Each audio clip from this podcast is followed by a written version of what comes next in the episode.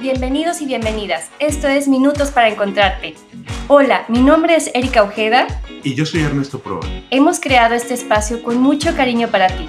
Esperemos que lo disfrutes y sobre todo que logres tomar la información y herramientas que mejor te funcionen para tu crecimiento personal.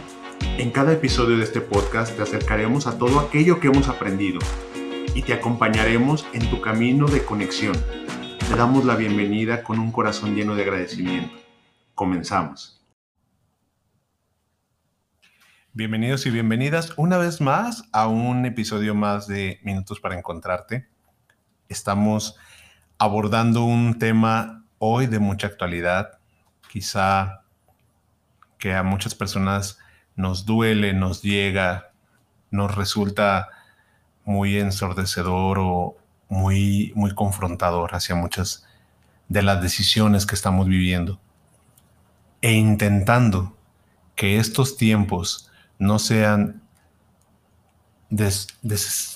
desesperados, que no sean tristes más de lo que tocarían, pues hoy estaremos hablando de la manera de cultivar la paz en medio del caos. Bienvenida, Erika, ¿cómo estás? Con algo de nervios porque a veces cuando está la adversidad de Ernesto, y saber que en mi interior está la paz, digo, no está tan fácil para mi mente digerirlo, pero cada vez es como volver a regresar a ti. Y regresas a ti una y otra vez.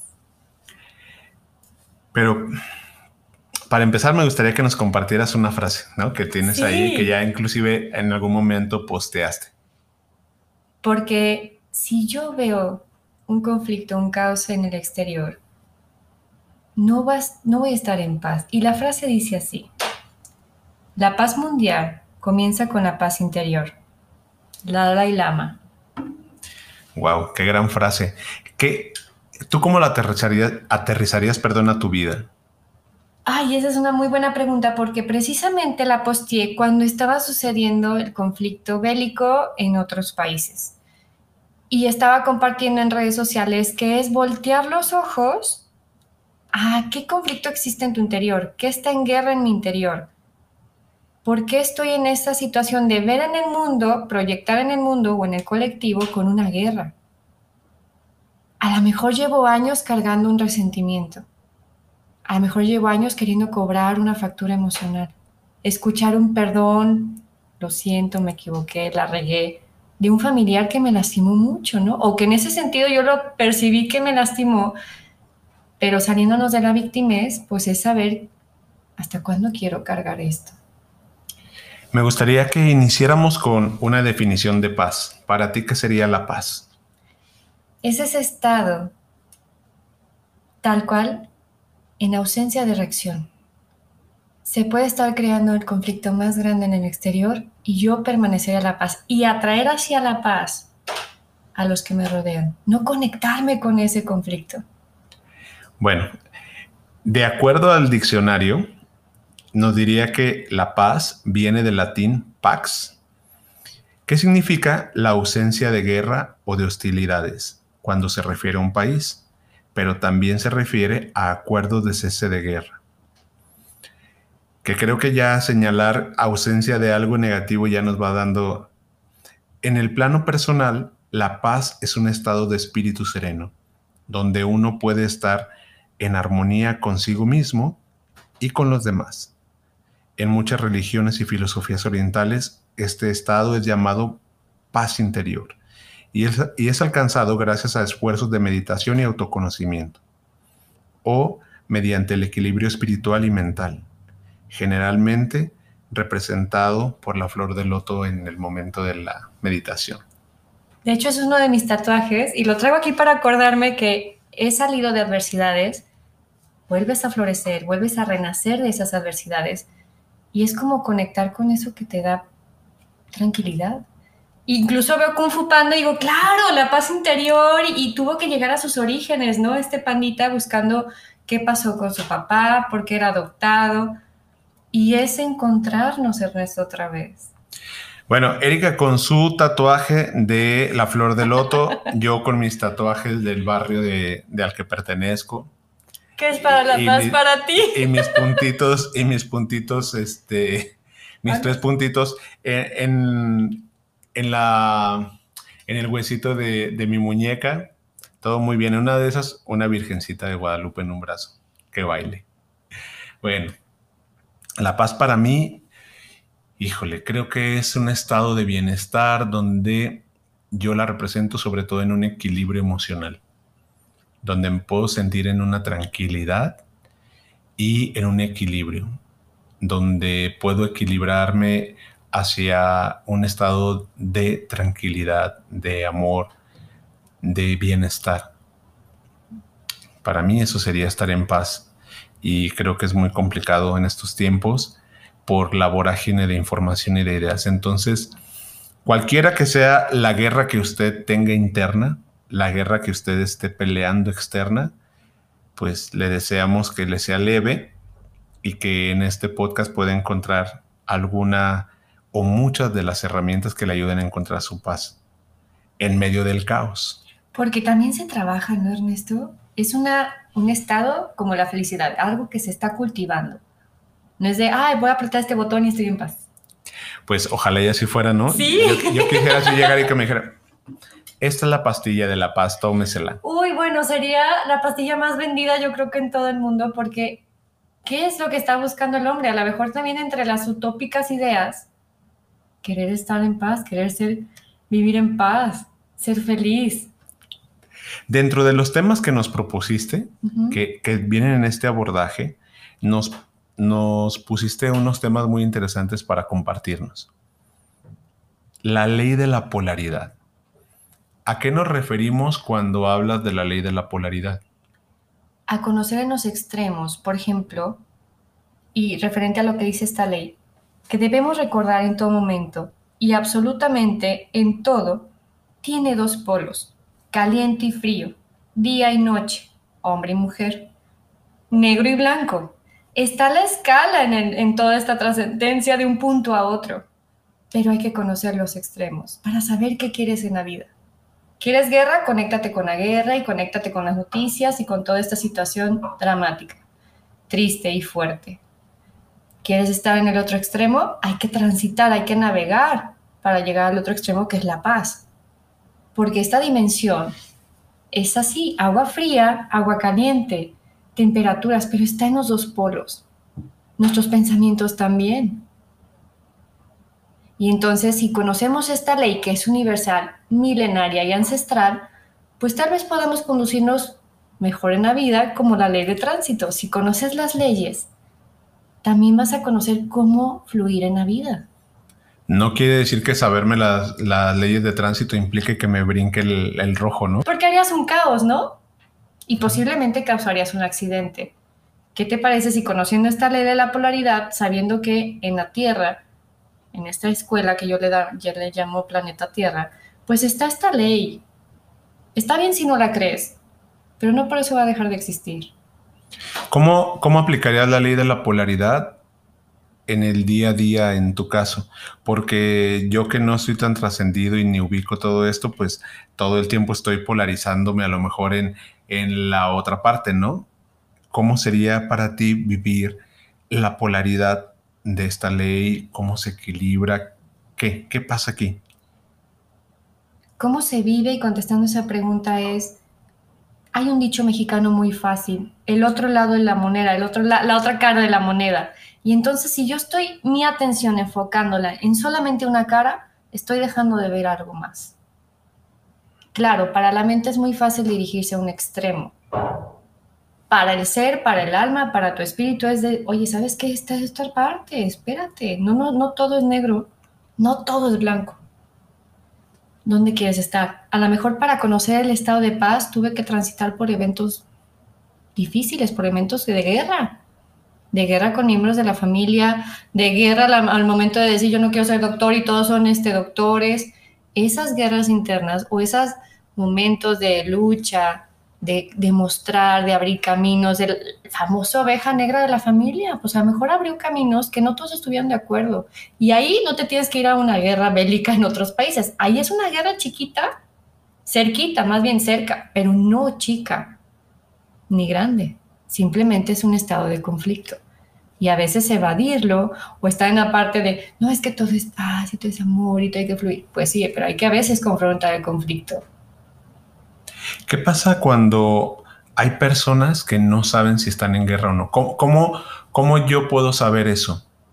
Porque, porque pareciera, perdón, perdón, Erika, pareciera muy obvio que alguien está en guerra, pero ocurre mucho como en los trastornos mentales con la depresión o con la ansiedad, que hay gente que, que lo vive y no se da cuenta. ¿Cómo saber que yo estoy en guerra para detectarlo? En el poder de lo, de lo que estás comunicando, de lo que es tus diálogos externos que le dices a alguien más y cómo te tratas a ti mismo. Desde la palabra, desde con qué intención estás comentando, ¿ya viste lo que pasó? y está la serpiente ahí con cascabel. Puede ser una situación desde nuestra palabra que lleva poder, lleva energía y que te puede hundir o te puede levantar. Entonces, con lo que decimos, con nuestro lenguaje no verbal también. Si yo te digo, ay, Ernesto, gracias, este, eres mi cuate y todo, pero siempre estoy dándote la espalda y bloqueándote desde cómo me acomodo, pues también en ese lenguaje estamos diciendo cosas y estamos emitiendo un mensaje. Si me lo pusieras en un día a día, para yo quizá entenderlo, porque quizá yo puedo decir, no, Erika, yo no, yo no, yo no vivoreo y yo no critico, o sea, como en esos ejemplos, si lo pusiéramos en el día a día, ¿cómo es una persona que vive en una guerra consigo misma? Le pasa de todo, va a empezar a decir, me levanto con el pie izquierdo, qué difícil es la vida, todo cuesta, ya subió, y empieza a renegar y a renegar, ya subió la gasolina y entonces sube todo, qué caro están las escuelas, o sea, de veras es un diálogo de, de mucha queja, Ernesto, de mucha em, discriminación también, invalidación. Oye, quiero hacer este proyecto. No, no, no lo hagas. Es que tienes que evaluar más cosas, tienes que estar más preparado y yo creo que lo que tú quieres, y te empiezan a descalificar, o ya también puede ser un lenguaje interno que te descalificas mucho. Decía mi abuelita, ningún chile le embona. claro, porque no están a gustos, pero ni con su propia sombra sentados en una silla. Sí, mi abuelita decía, es que ese, esa persona o esa dirigiéndose a alguien se cae gordo hasta dormido. ¿Y sabes qué? A tu abuelita. Ya murió. en, Le mandamos un beso. En donde escuche de acuerdo a la creencia. Pero sabes que hay quienes ven siempre el prietito negro en el arroz. Y yo sé que son muchos refranes que gracias a Dios México tiene esa cultura rica en refranes. Porque si yo siempre veo algo que está fallando alrededor de mí, pues eso estoy mismo viviendo. Y es muy fácil encontrar el predito negro. Bueno, es que es el que salta más a la vista, ¿no? Claro. Entonces a veces estamos muy educados hacia lo negativo. Es que jala mucho. Vende mucho, Ernesto, también. Lo que no vende es hay mil niños, o bueno, había una noticia, no eran mil, pero eran muchos niños en Oriente meditando por la paz. Y eso no vende, no es amarillista, no tiene rating, como los noticieros que presentan muchas situaciones, pues como lo vimos el 8 de marzo, ¿no? Habrá quienes enfocan, quienes destruyeron cosas, pero hay quienes enfocan, muy pocos, que vas nada más caminando una marcha por la mujer bueno, y además habría que ver, yo que he estado en muchas marchas, que hay gente que a veces no entiende que existen personas que se filtran siempre en las marchas. Y entonces, pero inclusive la gente o esa persona a la que, que, está rayando, haciendo una pinta de, un, de algo descontextualizado, nunca se entiende. Entonces recordemos que a veces nos educan o los medios de comunicación nos venden una perspectiva de algo y, hay manipulación, porque es lo que mueve a las masas. Ay, entonces, claro. La guerra. Ajá. Pero ¿dónde estaba la noticia de que un papá sufrió la pérdida de su hija y que está marchando el papá por la voz de que ya la hija no lo puede, ¿no? O sea, más bien, por la hija está levantando su propia voz. Y no, no empatizamos con eso porque pues eso se ve lindo y dura una foto y, y el otro ya hicieron periódicos, noticias, Twitter, de todo lo, vandalizado que pudo haber sido en esa marcha. Bueno, es que también además hay una corresponsabilidad, porque si tú promueves a este hombre que está haciendo este tipo de cosas o a muchas mujeres, Yo, a mí me gustaría centrarme más en las mujeres. No, no quiero desacreditar al, a este papá, a este papá, pero es una marcha de mujeres, ¿no? Y a veces, y a veces quizá cuando los hombres aparecemos en escena en situaciones de mujeres, pues le robamos inclusive la cámara otra vez, como pasa con este papá. Pero bueno, entendiendo que habrá muchas cosas que no estamos viendo de gente que está haciendo cosas propositivas, ¿no? Yo a pesar de no de no ser pro muchas cosas, no puedo negar, porque entraría en la ley de la polaridad que tú dices, que hay mucha gente que lo está haciendo diferente. Yo puedo decir, toda la policía es corrupta. No es cierto. Hay gente que si toda la policía fuera corrupta, no funcionaría un mínimo en algo, porque hay policía que no lo es. Hay gente que no lo es, ¿no? Igual diríamos, es que tal o cual religión, sí, pero también hay mucha gente que está dentro de estos movimientos buscando generar eh, cambios. Entonces, no polarizarnos nos ayuda también a estar en paz, porque eso, eso nos lleva a la guerra, ¿no? Estar polarizados. Claro, porque siempre va a estar en la historia entonces los buenos y los malos. Sí, fifis contra chairos. ¿no? Y así mucho, sí, porque al final divide y vencerás. Querétaro contra el Atlas, ¿no? Cómo estuvo de denso. Claro. Pero en esos polos, Ernesto, cuando está, por ejemplo, ¿qué pasa un óvulo con un esperma? Y se unen. Y pues se integran. Pues generan un, un cigoto que después dará vida a un, a un hombre o a una mujer. ¿no? Se crea la luz, se integra. Si yo estoy integrando mi propia guerra para unir lo denso que hay en mí con lo bueno que hay en mí, ahí está el taoísmo. Y es una filosofía oriental de años atrás. Oriente nos lleva años de civilización en la conciencia. Y entonces si enfoco que yo puedo unir y creo vida, un esperma, un óvulo, entonces yo puedo estar integrando eso denso que hay en mí. Pero claro, tengo que verlo de fuera, como en este espejo, para darme cuenta de lo que quiero trabajar. ¿Qué beneficios crees que obtiene alguien que se vive en esta guerra constante? Porque a lo mejor lo vemos, no entendemos los beneficios de estar en guerra. Claro, nosotros podríamos ver, si lo viéramos en nivel de geopolítica, vemos países peleando, pero no están peleando porque lo único, lo último que les interesa son las personas, son las regiones. Lo que realmente están peleando es por un poder, porque la economía se mueva, por generar cosas. Entonces, y que, claro que en estas polaridades, pues nos vamos aliando porque eso es lo que se pretende, ¿no? Que yo sea, que Rusia sea mi enemiga, que Putin sea el enemigo a vencer y que yo esté a favor de... Pero ¿qué beneficios tiene cuando esto lo traslado a mi persona? ¿Desde dónde estoy, por ejemplo, yo manipulando para que algo suceda como yo quiero, a la hora que quiero, con quien quiero? Pero si estoy en guerra, ¿cómo? No me, no me checa. Tú, tú me dices eso, pero no, todo está en mi contra porque estoy en guerra. Sí, porque ahí te pones otra vez en este papel de manipulador o víctima y salirnos de ahí, de esa Matrix, porque si lo viéramos como las películas de la Matrix, hay ejes de poder y están manipulando a las masas. Y entonces, si ya no tienen una, un virus con el cual luchar porque era malo, porque ahí está otro papelote de otro villano, pues entonces, ¿qué voy a crear ahora para manipular a la población? Miedo, control. Ahora es una guerra. A nivel personal, ¿cómo lo identificarías?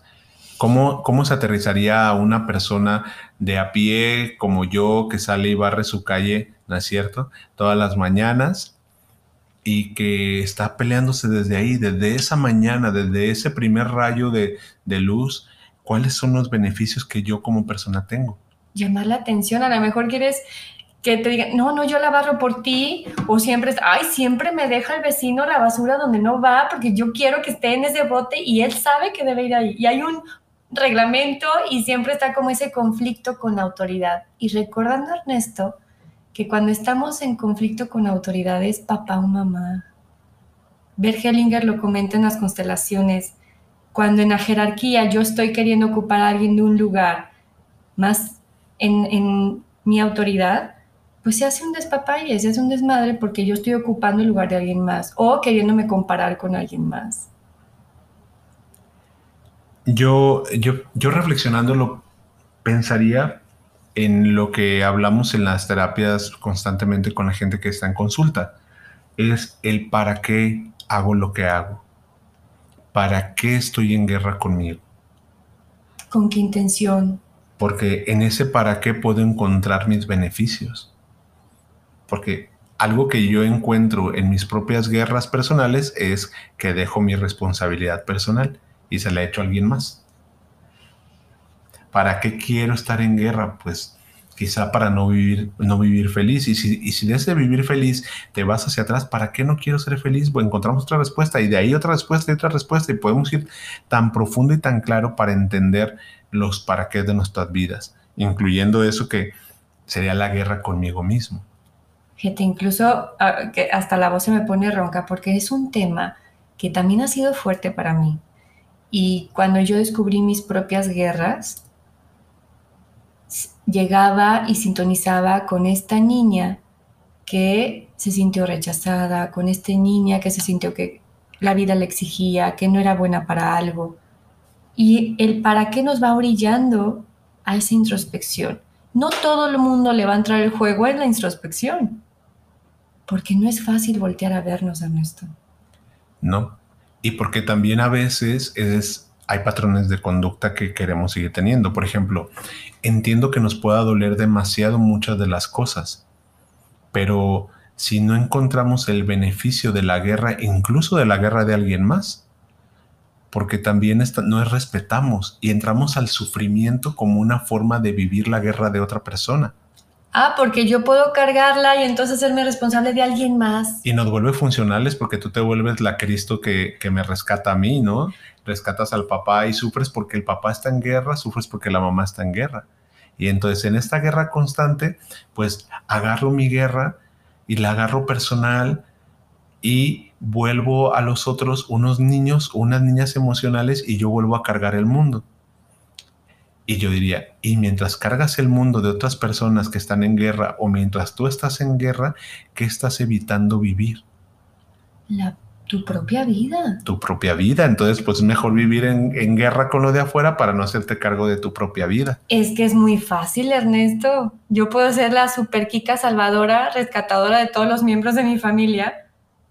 Que al cabo yo así soy la buena. Mira qué, qué bárbara, cómo está haciendo cosas por nosotros. Cómo se preocupa. Exacto. Mira cómo no está, no puede estar tranquila. Es que así demuestra el amor ella. Intranquila por lo que sufrimos los demás que están en guerra. Y ahí yo obtengo aprobación, pertenencia y toda esta situación que a lo mejor arrastramos desde chiquitos, ¿no? Claro. Y no aprendemos otra manera o no sabemos más bien cómo aprender otra manera de vivir porque no nos lo enseñaron, pero tampoco es responsabilidad de ellos, de los que te rodean. Ya es responsabilidad tuya buscar sanar tus propias guerras. Entonces pensando que cuántas veces me puedo yo estar quejando de algo y de las guerras de alguien más que me afectan y que al final sigue siendo el, la misma gata pero revolcada. al final sí. me vivo en el no victimismo, sí victimismo, o sea, un victimismo disfrazado por no hacerme cargo de mi propia vida, queriendo salvar la vida de los demás. Porque amar al otro significa que le respetemos su decisión la decisión incluso de su propia guerra. Y es bien difícil en esto porque ese es el libre albedrío. Yo no puedo intervenir en tus procesos por más amor que te tenga, porque estoy interviniendo a lo mejor con tu propio aprendizaje de vida. Y sobre todo cuando ese aprendizaje de vida tú te lo has buscado. También. No, porque también llegamos hasta la soberbia de compadecer a alguien, decir, mira, pobrecito, mira, pobrecita. Sí, pero ¿qué hizo para llegar a donde está? Y también es amor y es entender al otro, aceptar que elige un camino. Híjole, ese también me, te soy sincera, Ernesto, me ha costado soltar. Cuando llega una universidad de unos miembros de mi familia y veo que sufre y que le duele y que, y que está ahí con sus batallas, y estoy a un punto de, yo te ayudo, o te acompaño en lo que me permitas. Y otra vez regresar, Kika, tú no, puedes, no vas a cargar con eso, no te corresponde. Puedes acompañarlo, pero no salvarlo. Y me hicieron un ejercicio en una terapia, antes de conocerte, que me pusieron los dos brazos extendidos y varios cojines, uno tras otro. Y yo no paraba, yo no decía nada, nomás estaba permitiendo que me pusieran y me pusieran cojines hasta que se me empezaron a caer. Y me dice la psicóloga muy, con mucho cariño, ¿por qué nunca te detuviste? ¿Por qué nunca dijiste que no? No supe contestar. Y me solté a llorar. Porque así como hago esa situación, ese ejercicio, hacía muchas cosas.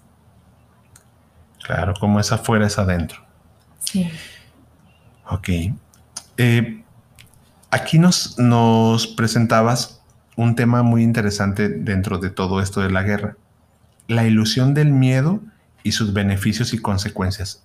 ¿A qué te, cómo nos lo explicarías a la gente de a pie? A la gente que va de pie, que barre su banqueta como tú. Así es, que tengo mi tatuaje de los tres puntitos en, en el hueso de la muñeca. Te voy a hablar de otro tatuaje que tengo. Más bien. presumiéndome los tatuajes, yo que me, yo que soy de los de Jena. No te gusta, ¿no? Pero bueno, en ese sentido, ahí también está la tolerancia. No por lo que yo te vaya a compartir significa que lo vayas a creer. Es nada más una perspectiva que a mí me ha ayudado a acomodar mis pensamientos y acomodar mis actitudes. En el curso de milagros, que es una herramienta muy bonita, en el sentido espiritual, en el sentido también humano, está la situación y una lección que dice, el miedo es un extraño aquí, yo estoy en mi hogar. Y entonces es bajarle la intensidad a esta vibración, a ese sentido de la mente que se conecta muy fácil con el miedo. Y es miedo o es amor. ¿Para dónde le das? Son dos sopas. Claro, en el miedo se arraiga todo lo que viene siendo el temor, la vergüenza, eh, todas muchas emociones. En el amor también está la paz, la alegría. Pero en esta polaridad, pues lo contrario al amor no es el odio, es el miedo. El odio incluso pues es fuerte, es te llena de energía y vas si quieres patear a tres personas o más. Y el miedo en la otra polaridad es, pues sí, están los juicios, están los paradigmas, está esa hasta la culpa, los remordimientos. Entonces, ¿cómo se vive la ilusión del miedo? Sabiendo que somos seres que estamos conectados a una fuente de amor infinita, a esa fuente de yo creo, y en mis pensamientos está que hay algo más fuerte que tú y yo juntos y que toda la humanidad. Llámalo vida, divinidad, Dios, un ser superior. Pero mira, perdón, te voy a poner en una camisa de once varas, ¿no? Porque como abogadito del diablo que soy. Una, quizá no lo creo. Dos, estoy pasando la peor guerra de mi vida peleando contra quizá mis fantasmas, mi alcoholismo, mi drogadicción, contra mi expareja, contra mis hijos, contra... Estoy en una guerra constante porque en este mundo se está peleando una, una intervención y estamos en el miedo de la probabilidad y me corren de mi trabajo y, te pongo todo el escenario catastrófico y además no creo. No tengo una, una creencia divina ¿Cómo me conecto a esa fuente? La primera parte sería rendirte. Y cuando entras en la rendición del control, de la manipulación, del victimismo, llega esta parte espiritual. Llega esta parte, y si no es la parte espiritual, llega esta parte de, de estar vivo. Porque entre más denso esté el ambiente, entre más situaciones adversas te lleguen, pues el universo es abundancia. ¿Quieres más? Te va a llegar. Más de lo mismo, más pan de lo mismo. Si no crees ni en el universo, ni en Dios, ni en la divinidad, entonces yo te preguntaría, ¿cuál es el propósito de estar vivo? Pero ¿qué tal si te digo que no tengo ninguno? está bien, no estás mal por no tener un propósito en la vida. Entonces, ¿cómo me conectaría con la fuente? ¿Cómo, cómo le haría para que esta fuente pues llegue a mí si a lo mejor no me conecto desde la fuente natural? Entonces, ¿qué? ¿Qué aplicaría? Bueno, aplicaría en el sentido de que hasta cuándo quieres aguantar, como en el ejemplo de los cojines, o hasta cuándo estás dispuesto a pedir ayuda. En terapias formales, como en tu caso, o en terapias informales, como en mi caso no te voy a hacer creer que vayas a, digamos, rezar. Digamos terapias alternativas y en terapias y en terapias psicológicas, ¿no? Sí. Porque también las tuyas son formales. Tan formales bueno, que, sí les es pones, cierto, que les pones una hora, que tienes un conocimiento que basa, ¿no? Y habrá gente que a lo mejor que empata con la forma en la que tú puedes acompañarlo y hay gente en la que no. Pero tan formal y tan profesional como todas las terapias, de acuerdo a lo que cada quien quiera. Y fíjate cómo es el ego que entra en esta situación, Ernesto, así de, "Psh, déjame intervenir. Y, y me invalidaba antes en ese sentido de que no eran de una universidad. Y no había un título que te dijera terapeuta espiritual o terapeuta holístico, como en estos casos del TEC y de la UP y todas esas universidades reconocidas.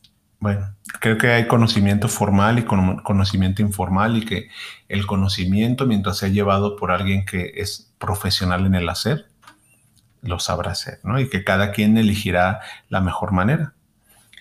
Entonces, quiere decir que cuando vivo la ilusión del miedo, voy a tener beneficios y consecuencias. Sí, un beneficio sería que está, por ejemplo, este familiar en, todo, en algún tío o primo o prima que, que siempre está como, es que la vida es tan difícil, ve cómo sufro, me estás viendo, me duele, pobrecita de mí. Ay, no, es que ayer, fíjate, hasta el pan me lo vendieron duro. Entonces, si te conectas en esa forma de vivir, Ernesto, bueno, pues se te va a hacer un calvario esta vida y se va a ir en un instante. Y te puedes conectar con, otro, con el otro sentido. Porque el, ese es el beneficio, que te volteen a ver, ya sea que bailes, cantes o te quejes. Pensaría yo que cuando vivimos en el miedo dejamos de, ac- de accionarnos. Claro. porque el miedo nos puede paralizar. Entonces también un beneficio es no movernos. Y yo pues es que tengo mucho miedo. Pues aviéntate. Es como cuando te avientas en el bungee, ¿no? Que ya estás arriba y, y mucha gente Se echa para se atrás. echa para atrás, ¿no? Y, ahí, y los mismos del bungee te dicen, mira, asómate poquito, vas a contar hasta tres y si eh, cuando cuentes a- a- hasta tres, no, pues te regresas. Uno, dos y te avientan. Entonces, ¿Te has aventado? Malamente, sí. Y, a- y- y- y así lo aplican, pues, pero, pero también entendiendo, digo, no está tan chido que te avienten, pero quizá la metáfora es que entre menos lo razonamos y más vamos, vencemos el miedo. ¿Cómo sería una perspectiva de, de la paz interior? ¿Cómo cada quien puede encontrar los elementos de su paz interior? Del, porque a lo mejor yo, que también luego es una trampa muy ilusoria, ¿no? Pensar que yo necesito encontrar lo que el otro o la otra encuentra. Y eso, es- eso creo que es una trampa muy constante. Es, a lo mejor yo digo, si, si tú, por ejemplo, fíjate, vamos al imaginario. Si yo te digo, piensa en una persona totalmente en paz, ¿quién sería? Se me viene Gandhi. Claro, y entonces es como toda esta serenidad y es todo un arquetipo, ¿no? Sí. Claro. Y entonces a mí me dicen, a mí, yo un monje budista, ¿no? Pienso así de, "Om". pero la verdad es que cada quien necesita encontrar con su personalidad la paz. Porque también el resto es muy fácil decir, yo tengo que ir al Tíbet, vestirme de blanco con batitas y turbante, como para sentirme en paz. Y te voy a poner un ejemplo. Trabaja la paz frente al berrinche de tu hijo. Trabaja la paz frente al tráfico que te están con el claxon atrás de ti. Ándale, muévete, dale, siga. Ah, bueno, no, es más sencillo que yo trabaje la, la paz en un lugar sereno. Claro, con jardincito y fuentes y pajaritos alrededor. Bueno, ese sería mi lugar ideal y tengo una fuente en el patio. Pero entonces, ¿dónde está realmente el temple, el dominar el temperamento? Entonces, ¿cuáles serían esos elementos que tú nos podrías re- recomendar ubicar o conocer de cada, de cada ser humano para que encuentren su propia paz o sus propias formas de encontrar el caminito? Sí, recetas habrá muchas, Ernesto, y esta pregunta está muy padre, porque también es subjetivo. Lo que es para paz para ti será a lo mejor diferente para mí cultivar mi paz. Hay un común denominador en todo esto, la respiración. Si eso lo puedes aplicar y, es, y regresar a ti más fácil cuando respiras profundo, pues a lo mejor no vas- le vas a mentar la situación en el tráfico al de enfrente o no vas a reaccionar con más gritos cuando tu niño está en berrinche. O cuando las cosas no salieron como tú quieres. Y entre todas las recetas para llegar a tu paz, pues lo más básico es respirar. Wow, y pareciera, y pareciera tan complejo, ¿no? Y una vez que respiro, ¿qué? Aquí estoy, mira. Fíjate cómo estás acelerado. Y entonces es, habrá muchas meditaciones en YouTube, personas que están dejando en Spotify o canciones que dejan así como que bajan el acelere.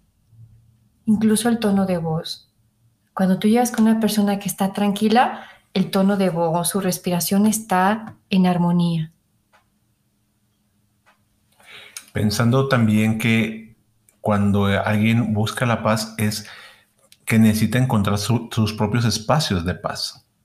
Sí, sus, cinco minutitos de Milky Way. Milky Way. Ya por favor, páganos. Porque esta mujer vive sus vive vive en, cada capítulo promocionándote. Bueno, tus sabritas, ahora que nos lleguen papas. No puedes comer solo una. Dios, la tele está dentro de mí. Sí, claro, ya, ya sabemos quién nos ha educado.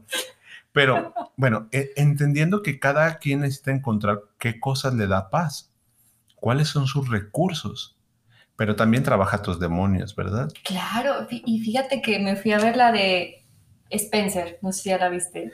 Este, no, a mí la princesa Diana me da muy para abajo.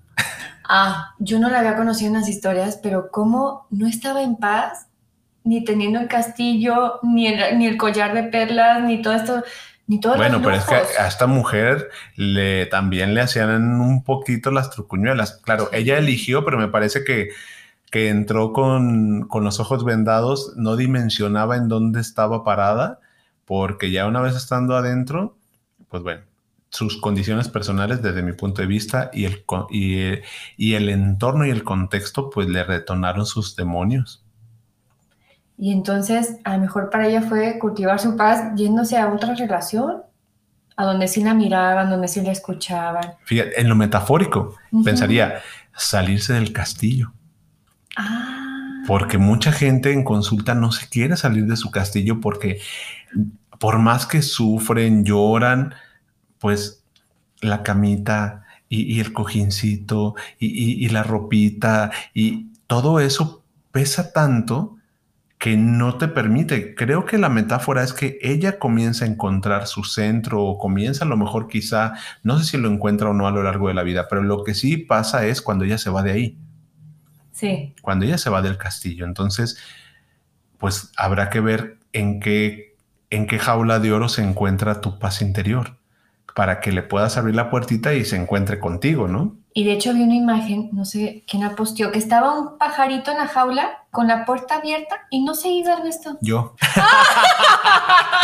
te sigo. Sí, claro, porque inclusive, inclusive eh, era un meme que a mí se me hizo y que a mucha gente le hizo sentido que el pajarito decía y si la puerta se cierra, está, para quienes no lo han visto, es una imagen gráfica donde está una jaula con un pajarito adentro, pero la jaula tiene la puerta abierta y el pajarito lo que se pregunta es si de pura casualidad, si se cierra la puerta. ¿Qué tal si mi propia guerra está mejor? Si ya no, puedo volver a la jaula, ¿qué pasa? Ok. Bueno, creo que tendríamos ahí mucho que revisar que nos da paz e ir hacia eso vencernos, respirar y pues ver lo que nos da paz.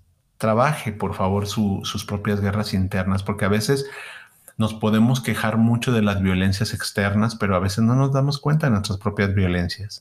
¿Y cómo se van conectando eventos? Porque no sabemos tampoco cómo nos hablan, cómo nos pueden pedir órdenes o favores y a veces ya ni te los piden por favor y eso también puede ser incluso con toques violentos, Ernesto, pasivos, agresivos pasivos, pero violentos al final de cuentas, ¿no? Sí. Esta violencia pasiva que no la notamos.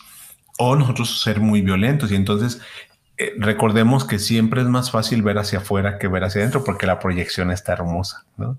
Claro. Puedo voltear a ver todo mi entorno y decir, ve lo que ocurrió en Querétaro, ve lo que está ocurriendo en Rusia y Croacia.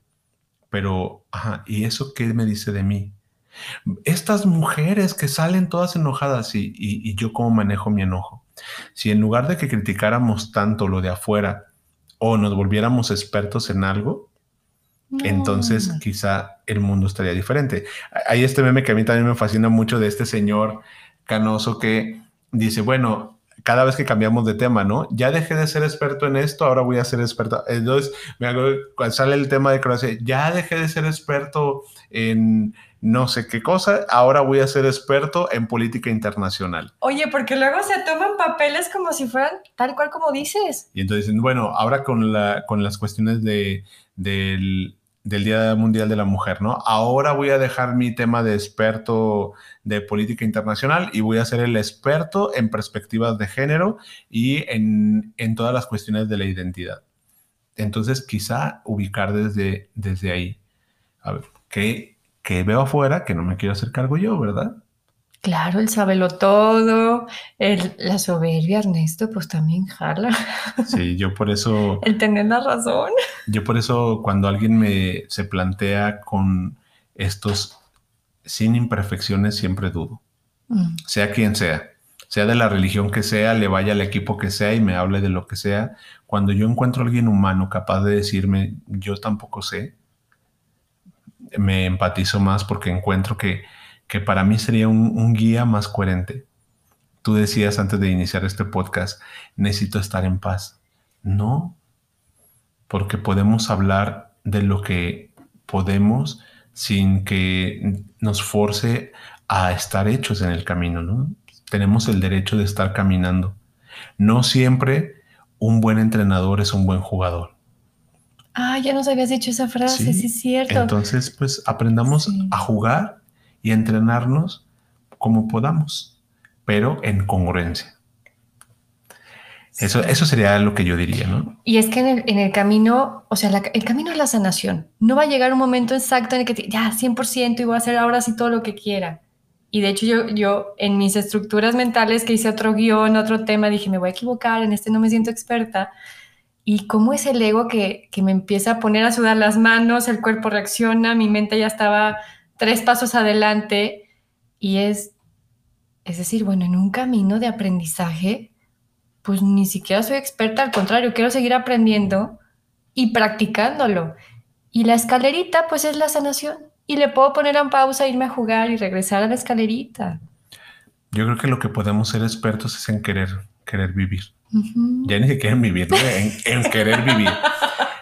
Y, y, recordando algo, ¿no? Recuerdo una amiga que hace un unos días me, me decía, tú que hablas de responsabilidad afectiva, sé responsable afectivamente. Y yo, pues sí, pero también estoy aprendiendo.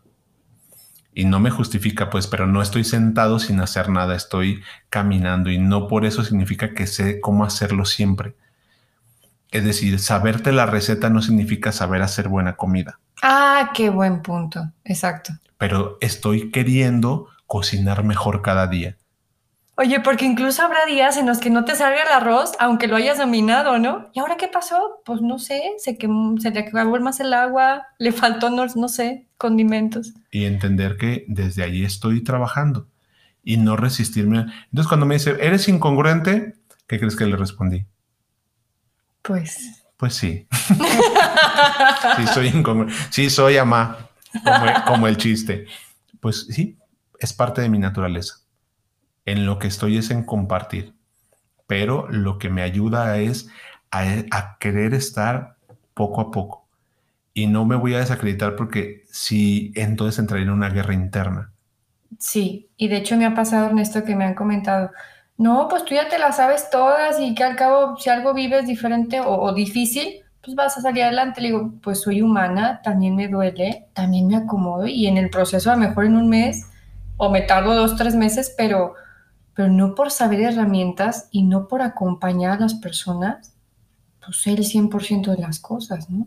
Y no estamos obligados. Lo que sí estamos quizá es en buscar ser la responsabilidad constante, en este compromiso, en este querer estar y compartir desde nuestro corazón, desde nuestra congruencia. Y la congruencia también se mueve, ¿eh? les advierto a todo mundo entonces, uno es como, bueno, yo Ernesto puedo ser congruente en algún momento en algunas cosas porque esa es mi congruencia del momento. No me exime, pero estoy haciendo un contacto directo con las cosas. Pero bueno, para cerrar todo este cotorreo tan bonito de la paz, aún... ¿cuál es la vía hacia el poder interno? Te va a poner de fondo una meditación de Om Shanti que son como tres minutos. es que cada vez que hago esto, lo que realmente este, en mi imaginario es que lo estoy haciendo como vaca. y te sale bien porque hay que pegar la lengua, o dicen los expertos, la lengua en el paladar de arriba. Claro, hacemos, hacemos este, este candadito, ¿no? Ajá, y ahí sí ya pronuncias el... bueno, muy bien. Ya tuvimos también clases aquí de meditación. Es que ya no se puede. Y estaba en la clase y no, sí, o sea, sí puede, tranquila, pegar la lengua, no sé qué yo, está bien, pues. Y no aguantaba ni 10 segundos. ¿Cuál es la vía entonces hacia un poder interno que nos lleve a estar en paz para ir cerrando? Y fíjate que incluso yo siento que ya le hemos respondido porque fue, hazte cargo, toma tu responsabilidad y comprométete. No vas a estar todo el tiempo en la banca viendo cómo sucede la vida afuera. A veces vas a tener que ser el jugador y tomar a la pelota y querer meter gol. A veces la vida te dirá, bueno, pues cárgate de pilas, vete a sentar tantito, toma Gator y de regresa al campo. O a veces nada más quiero pelotear, ¿no? Ni siquiera mi meta es dar, meter un gol. Y quizá esa, esa sería la congruencia de, del momento, ¿no? Pero entonces, ¿cómo nos reconectamos con nuestra intuición? Aquí nos decías tú, con la madre tierra y con la divinidad la creencia que cada quien tiene y que es muy respetable y que desde sus postulados filosóficos o ideológicos cada quien pueda tener. A, ti que eres a lo mejor practicas el, catolicismo, si eres cristiano de alguna otra variante, si eres musulmán o eres como yo agnóstico, agnóstica, ¿cuáles son como las, las cosas que podemos hacer para reconectarnos con esta intuición? Con esa vocecita que te habla a veces muy bajito, pero es muy directa, con esa situación que en ti está una sabiduría que vale oro. Y entonces es cuando volteas los ojos hacia adentro y quieres sanar, acomodar y pides ayuda, está esta parte de que vas a escuchar cada vez más la intuición. Es como las corazonadas, las famosas corazonadas pues ¿cómo voy a conectar si tengo la tele prendida, estoy en el celular, otra pantalla, o tengo el pendiente del check en la mente de tengo que hacer esto, correr a esto? No ha sucedido ni siquiera mis hijos han salido y entonces ya tengo que estar en el coche. Entonces es como bajarle el ruido a todo lo que está externo. Si tienes un sillón en el que te ponga un puff y en el que te avientes y en el que te digas, a ver. En el piso. Claro, el piso hay mucho, mucho asiento. Que te sostenga la madre tierra que te sientas sostenido por la tierra. También eso es, una sensación corporal también muy, muy bonita. Pues cuando hago estas fantasías guiadas en terapia que digo, bueno, acuéstate en el piso y siéntete sostenido, porque a veces yo quisiera sentirme sostenido emocionalmente, pero desde que mi cuerpo se reconozca sostenido por mis pies, sostenido por, por la tierra, nos reconectamos. Y por eso hay mucha, eh, como esta sanación cuando estás descalzo y vas en el jardín. O en la arena en la playa, ¿qué tal se siente rico y llega la ola? Y entonces, será en este sentido, en tus posibilidades, lo que está en tus manos, cómo quieres conectar con esta madre naturaleza que la verdad dicen que puede con todo y transmuta. Bueno, y que tu fe, tu fe en, Dios, en, en, lo que estás conectándote, también es algo que sostiene. Claro. Entonces creo que es interesante que cada quien pueda ir a esa fuerza, a esa creencia y, y se la pueda apropiar desde esta conciencia. Desde esta conciencia que no podemos con todo, Ernesto. No somos Hulk, no somos muchos personajes de, de películas, ¿no? Pero somos humanos. Y es voltearnos a ver humanos. ¿Cómo, ¿Cómo cerrarías el capítulo? ¿Cuál sería tu reflexión final? Trae a ti, a las personas, atraerlas a tu paz. Atrae situaciones, circunstancias, que tú también puedas ir dejando esa huella de paz en los que te rodean. A veces no va a ser fácil, no te va a echar mentiras. A veces va a ser un día a la vez. Pero sobre todo en tus manos ¿qué está? Pues a lo mejor cambiar mi forma de pensar. A lo mejor no vas a sentir que pienso mucho. Y ahí ya estás, trabajando en tu paz. Wow. A mí me gustaría cerrar con un fragmento de una canción de, de este muchachito Sanz, que me, me gusta mucho lo que dice y a mí me ha servido en los momentos difíciles cuando estoy en una guerra constante conmigo. Y dice, ríndete, que no te queda más remedio que entregarte al amor. Ríndete, que en tu alegría yo me hago fuerte. Ríndete y entrega tus armas sin condición. No hagas prisiones en tu corazón. Y dile a Dios a lo que le tengas que decir a Dios. Entonces a lo mejor a este, estas posibilidades y a estas luchas. Y el que está enojado con lo de afuera está enojado con lo de adentro. Y la paz pues se logra cuando logramos vencer esas cosas también, ¿no? Bueno, pues gracias por habernos escuchado, gracias por compartirnos tantos, tanto de tu sabiduría, estimada Erika. ¿Cómo, ¿Cómo nos invitarías a continuar en contacto con nosotros por medio de las redes sociales? ¿Cuáles son? Claro que sí, y gracias a ti por impulsarme con todas mis inseguridades, porque se vuelve a sentir ese nerviosillo de, de compartir a veces. Y estamos en arroba minutos para encontrarte en Facebook, en Instagram en Spotify, Google Podcast, Apple Podcast, también nos pueden encontrar. Nos pueden visitar en nuestra página www.minutosParaEncontrarte.com. En algún momento yo lo tengo decretado, nos estaremos viendo en algún taller que haremos o en alguna conferencia que Erika irá a dar en algún lado o yo iré a dar a algún lado. Y eh, nos pueden mandar un correo, contarnos sus historias estaría muy interesante que quizás nos regalaran sus historias donde puedan enviarnos un correo, un mensaje directo donde digan, a mí me pasa esto, ¿qué te está pasando a ti con el podcast? ¿Qué cosas podemos mejorar del podcast? ¿En qué cosas tu vida está siendo acompañada? ¿Cuántos minutos has encontrado en este podcast donde tú te has encontrado?